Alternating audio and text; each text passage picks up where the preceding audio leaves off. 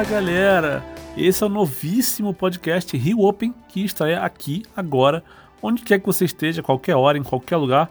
Então, bom dia, boa tarde, boa noite e, claro, bem-vindo a essa quentíssima fonte de informação que vai trazer novidades, curiosidades, entrevistas e tudo mais sobre o maior torneio de tênis da América do Sul, o ATP 500, que é o Rio Open.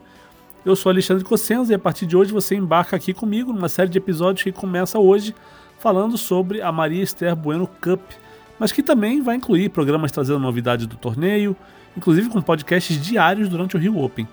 Então, tudo que você quiser e precisar saber sobre o torneio, você vai encontrar aqui e a gente vai junto até fevereiro, até o último dia do Rio Open. O assunto de hoje, claro, é a Marista Bueno Cup, que rolou na Sociedade Harmonia de Tênis em São Paulo e terminou com o título de Felipe Meligeni. Ele derrotou o Thiago Wilde na final por 2-6, 7-6, com 7-4 no tie-break e 6-3. Isso significa que o Felipe, que é campineiro, tem 21 anos e é o número 393 do ranking, e é sobrinho do Fernando Meligeni, fininho, que foi o número 25 do mundo, o Felipe ganhou um wildcard, ou seja, um convite para a chave principal do Rio Open 2020. Ele vai ter a chance de competir no Jockey Club brasileiro, torneio de altíssimo nível, e tentar, quem sabe, uma ou algumas vitórias que significariam um salto gigante no ranking para ele. O Thiago Wilde, com o vice, ganhou um convite para o qualifying do Rio Open. É, o paranaense tem 19 anos, é o atual número 213 do mundo e considerado por muita gente o mais talentoso e ou com mais potencial da próxima geração do tênis brasileiro, ele vai precisar jogar o torneio classificatório. É, no ano passado, o Wilde foi campeão da Marista Urbano Cup, jogou a chave principal do Rio Open de 2019 e até ganhou um set do, do japonês Taro Daniel, que acabou ganhando de virada, mais experiente, tem mais tarimba e, e segurou a onda bem. Sobre o torneio, que a gente chama de forma mais curta de Mab Cup, foi um evento bacana, foi aberto para o público esse ano, que é sempre muito bom, e teve partidas bem interessantes. As semifinais do sábado foram muito boas, com o Wilde derrotando Orlandinho e o Meligeni passando pelo Rafael Matos. Mas não foi só isso. A fase de grupos teve boas partidas e a final foi muito legal. Foi um jogo nervoso, com oscilações dos dois tenistas, o que é normal nesse nível de, de, de jogo, nessa faixa etária de tênis, né? Todos ali têm 20 e pouquinho, é, o Will de 19. É, o Thiago estava melhor em quadra no começo, mas deu para notar uma queda física, ele pediu atendimento médico depois do primeiro set. E no, a partir do segundo ele começou a encurtar um pouco os pontos, arriscar um pouco mais. E isso fez ele jogar umas bolas com porcentagem menor de acerto, que acabou beneficiando o Felipe. Mesmo assim, não foi fácil para o Felipe, não. Ele suou, é, o Wilde salvou vários breakpoints no terceiro set, mas acabou não resistindo. E só para lembrar, a Marista Urbano Cup teve, além dos nomes que eu já citei, o Gilbert Clear Jr., o Lucas Kelly, o Matheus Putinelli e o João Lucas Reis. Ele é um evento para tenistas de até 23 anos. As seis primeiras vagas foram definidas pelo ranking da ATP. Um lugar foi do tenista com o melhor ranking juvenil na ITF, que é o Matheus Putinelli e um foi um convite que foi para o Lucas Kelly. E aqui vale estar uma curiosidade, porque esse grupo é quase o mesmo do ano passado. É, tirando Putinelli, todos jogaram a Marista Urbano Cup em 2018. Quem estava no ano passado e não voltou foi só o Fernando Yamacita. E aí a gente pode até pensar, ah, não teve renovação, tem pouca gente aparecendo nessa, nessa turma sub-23. Mas tem uma coisa interessante de notar, que é que, assim, os sete que jogam o circuito mundial subiram bem de ranking do ano passado para esse ano. Eu disse 7 porque o Lucas que ele joga tênis universitário por Harvard ele não tem ponto no ranking, né? Então, só para dar uma noção, o torneio levantou uns números bem interessantes. O Thiago Wilde, por exemplo, ele subiu de 443 para 215. Isso foi num período de 29 de outubro de 2018 a 18 de novembro desse ano. E nesse mesmo período, Orlandinho foi de 385 para 302. O Felipe Meligeni deu um belo salto, ele foi de 848 para 392 do Rafael Matos, que, que, se deu mal ali no começo do ano, que sumiu do ranking quando a ATP resolveu tirar os pontos do, dos torneios que, que, dão menos premiação, mas voltou, se recuperou, ele pulou de 5,41 para 4,76. E o Clear, que era 1491, agora é 563 no ranking. Todo mundo subiu, até o João Lucas, que não fez uma grande temporada para os padrões dele, ganhou aí 16 posições, ele é 584 hoje. E o Putinelli, que ainda jogou torneios juvenis esse ano, inclusive ele foi campeão de Roland Garros juvenil em duplas, ele saiu de 1299 para 1037. Todo mundo subiu. E depois do torneio, a Lia Bentin e a Diana Gabani conversaram com o Felipe Meligeni, que comemorou o título, falou sobre a partida e o que significou essa semana em São Paulo.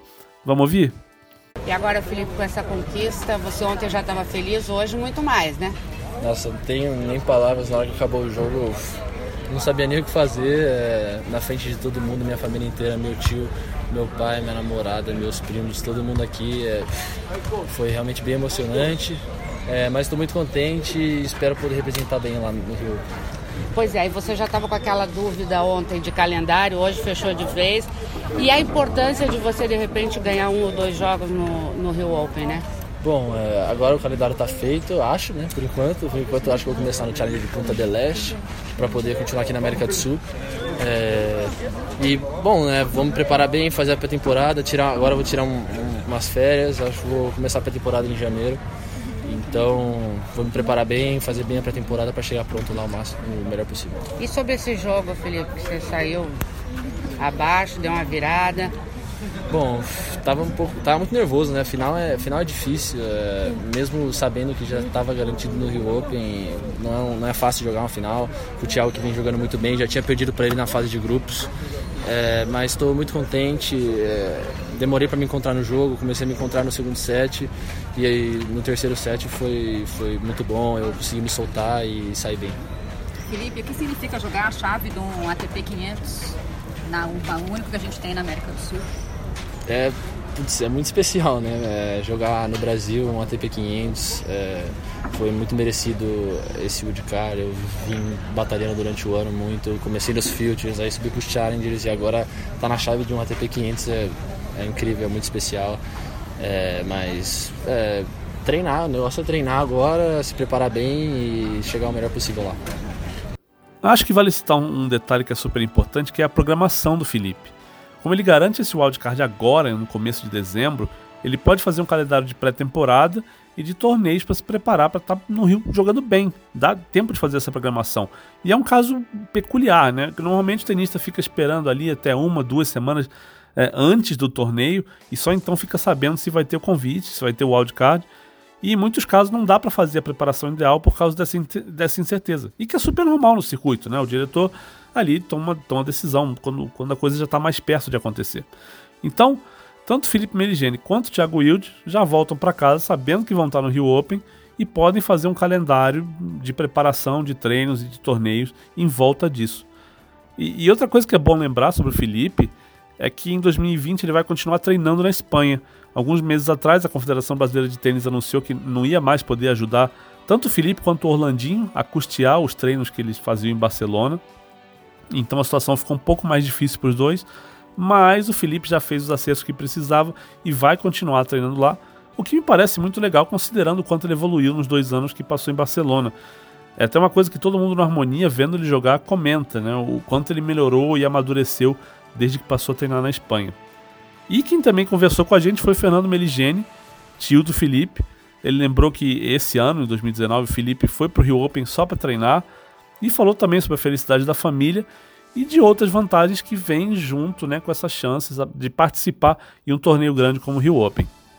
Ah, é muito feliz, né? É, a história dele é de bastante luta, né? Ele decidiu ir para a Espanha, decidiu é, se jogar de cabeça no, na profissão e esse tipo de, de resultado, quem não quer jogar um Master 500 né, no Rio de Janeiro, no teu país, num campeonato tão importante, tão grande, com pessoas que a gente gosta. É, para ele, o ano passado ele ficou na, na, na fase de grupo, é, ficou triste, de, foi treinar esse ano, ficou lá vivenciando o torneio como um objetivo, como um sonho. Então, e a família toda fica muito feliz, né? E, o, e, o, e é de, importante para a carreira dele jogar esse ATP, né? E, em todos os sentidos, iniciar né? Iniciar um, um bom ano ali, em todos os sentidos ele, ele, ele ajuda, né? Ajuda no lado da confiança, de você estar tá, é, dentro de um campeonato importantíssimo, te ajuda é, financeiramente, te ajuda no, do lado da, da mídia para as pessoas conhecerem mais ele, é, de todos os sentidos de um tenista que você tem que cuidar todos os lados, né? Quando você está trabalhando. Então acho que vai ser um, um, torneio muito importante. Eu vou estar a semana inteira, então vai ser muito legal, gratificante poder ver, torcer para ele, sofrer. Vai que ele pegue uma bela pedreira, assim, né? e, e e tenha essa oportunidade única de jogar com esses grandes jogadores e, e vivenciar isso. Isso é importante. É uma carreira, não é um torneio. É uma carreira inteira que ele tá, ele se, se colocou à disposição para jogar e vai ter que passar por todos os, os degraus que, que, que ela te pede. Então é isso de Marista Urbano Cup. O Rio Open, para lembrar, começa dia 15 de fevereiro de 2020 com o qualifying. No dia 17 começa a chave principal e a final está marcada para o domingo, dia 25. O torneio já anunciou quatro nomes muito bons. A começar pelo Dominic Thiem, é, vice-campeão de Roland Garros duas vezes, campeão do Rio Open de 2017 e que hoje é número 4 do mundo. É, dispensa comentários. Segundo nome revelado foi do croata Bona Choric, que é número 28 do mundo, e é um nome que eu gosto bastante, não só porque ele sabe jogar no Saibro, mas também porque é um cara sério, um profissional, não tem aquele perfil do cara que viaja para América do Sul para receber cachê e perder na primeira rodada, sabe? Pode até perder, acontece, mas duvido que ele venha até aqui de má vontade ou de preguiça. Acho que vai ser um nome bem legal para acompanhar no torneio. O terceiro nome confirmado foi do argentino Diego Schwartzman, que é sempre um cara muito legal de ver e de admirar o quanto ele compensa a falta de altura com inteligência, com raça, com habilidade dentro de quadra. Schwartzman hoje é o número 14 do mundo. E segundo a ATP ele tem 1,70m, mas a gente sabe que ele está muito mais perto de 1,60m. E é um negócio assim insano de imaginar como é que um cara é top 20 com essa altura nos padrões do tênis moderno. É, é para admirar muito. E o último anúncio, quer dizer, o mais recente, foi do italiano Matteo Berrettini, que é número 8 do mundo. Foi uma revelação que pegou muita gente de surpresa e que agora deixa o torneio com dois top 10. Aliás, esse anúncio do Berrettini no Rio Open foi até curioso, porque ele tinha acabado de fazer o acordo com o torneio e o anúncio não seria feito nessa semana, né, coincidindo com a Marista Urbano Cup.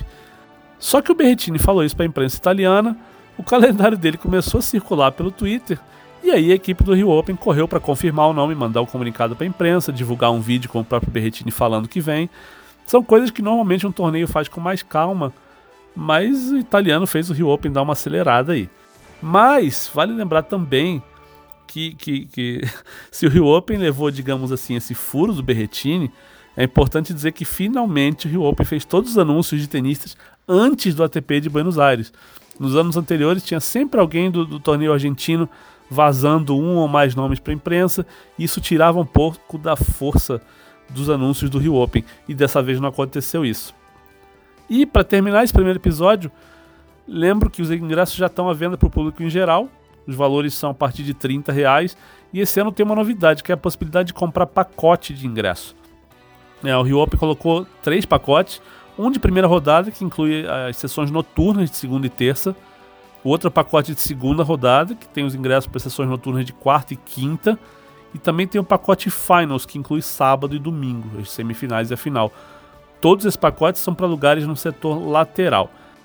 Os ingressos estão à venda no site tudos.com.br, tudus.com.br, barra Rio Open. E lá vocês podem ver os valores para sessão diurna, noturna, fundo de quadra, cadeira lateral, tudo mais. Hoje a gente fica por aqui e você fica ligado, porque o podcast Open vai estar em todos os agregadores mais populares, como Spotify, Apple Podcasts, Google Podcasts, Deezer, Castbox, Podbean, então é bem fácil de encontrar. É, dependendo do app que você estiver usando, assina o feed, segue o podcast, coloca ele entre os seus favoritos, porque a gente vai voltar em breve e com novidades bem interessantes sobre o Rio Open. Por hoje é só, gente. Até a próxima.